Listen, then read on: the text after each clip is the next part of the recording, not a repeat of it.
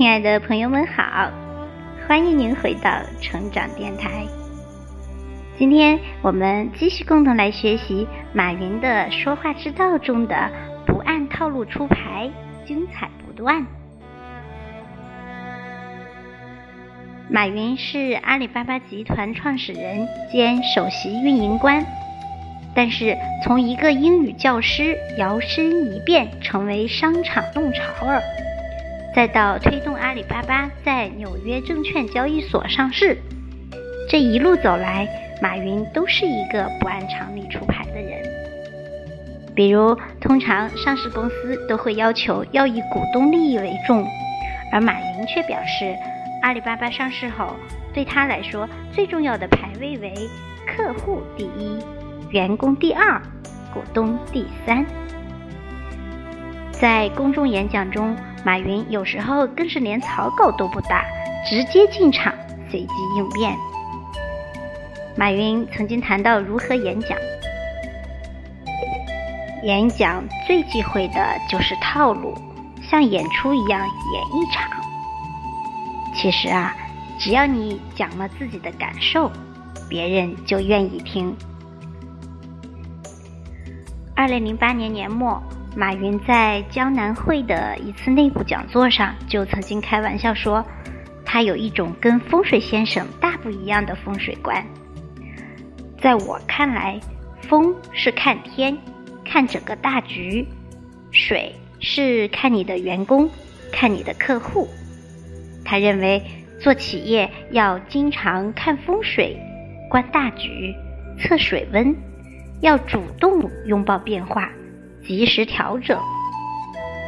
这个江南会呀，是由马云发起投资建造的高级会所。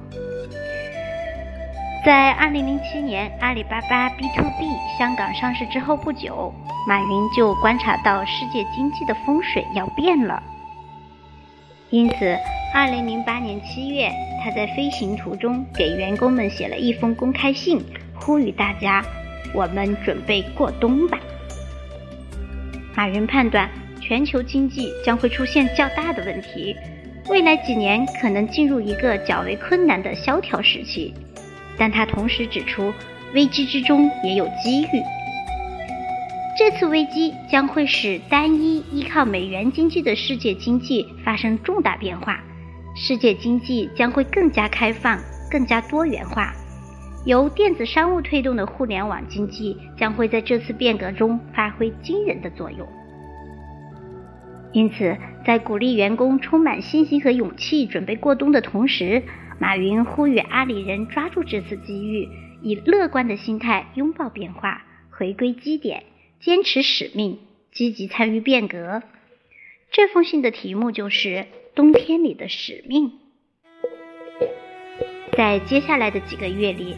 经济局势真被马云说中了，人们越来越真切地感受到寒流来袭的焦虑和冰冷。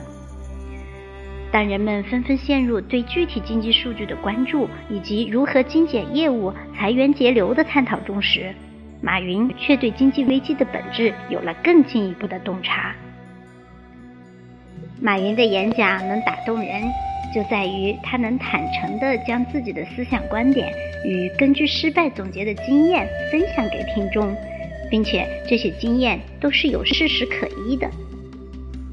很多时候啊，他的演讲并没有遵循一定的逻辑顺序，而是心中想到哪儿就讲到哪儿。这样的穿插演讲很受听众喜爱，没有死规矩。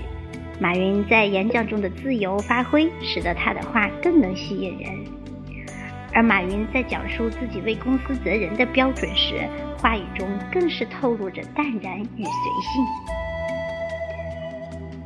我选择核心团队的方式，其实就像我选择员工、员工选择我一样。我选择什么样的员工？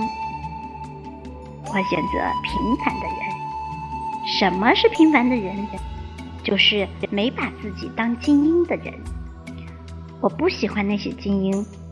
精英眼睛都长在这儿。我不喜欢那些把自己看得很聪明的人。我觉得一般说自己智商高的人，情商都很低。因为这个世界上没有一个人可以只靠自己就成事儿。你离得开谁，边上很多人都在帮你。所以我要找的员工是平凡的人。什么是平凡的人？有平凡的梦想。什么是梦想呢？不是要改变全人类。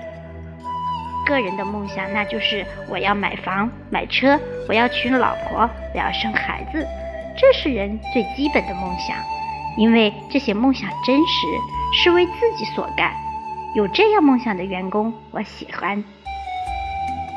所以我团队的十八个人，基本上我没有发现一个，包括我在内，是特别出息、特别能干的。我们都是平凡的人，平凡的人在一起做一件不平凡的事儿。什么是伟大的事儿？无数人平凡、重复、单调、枯燥的做同一件事，就会做成伟大的事情。我们十八个人就是这样。我是怎么培养他们的？换句话说，是互相的。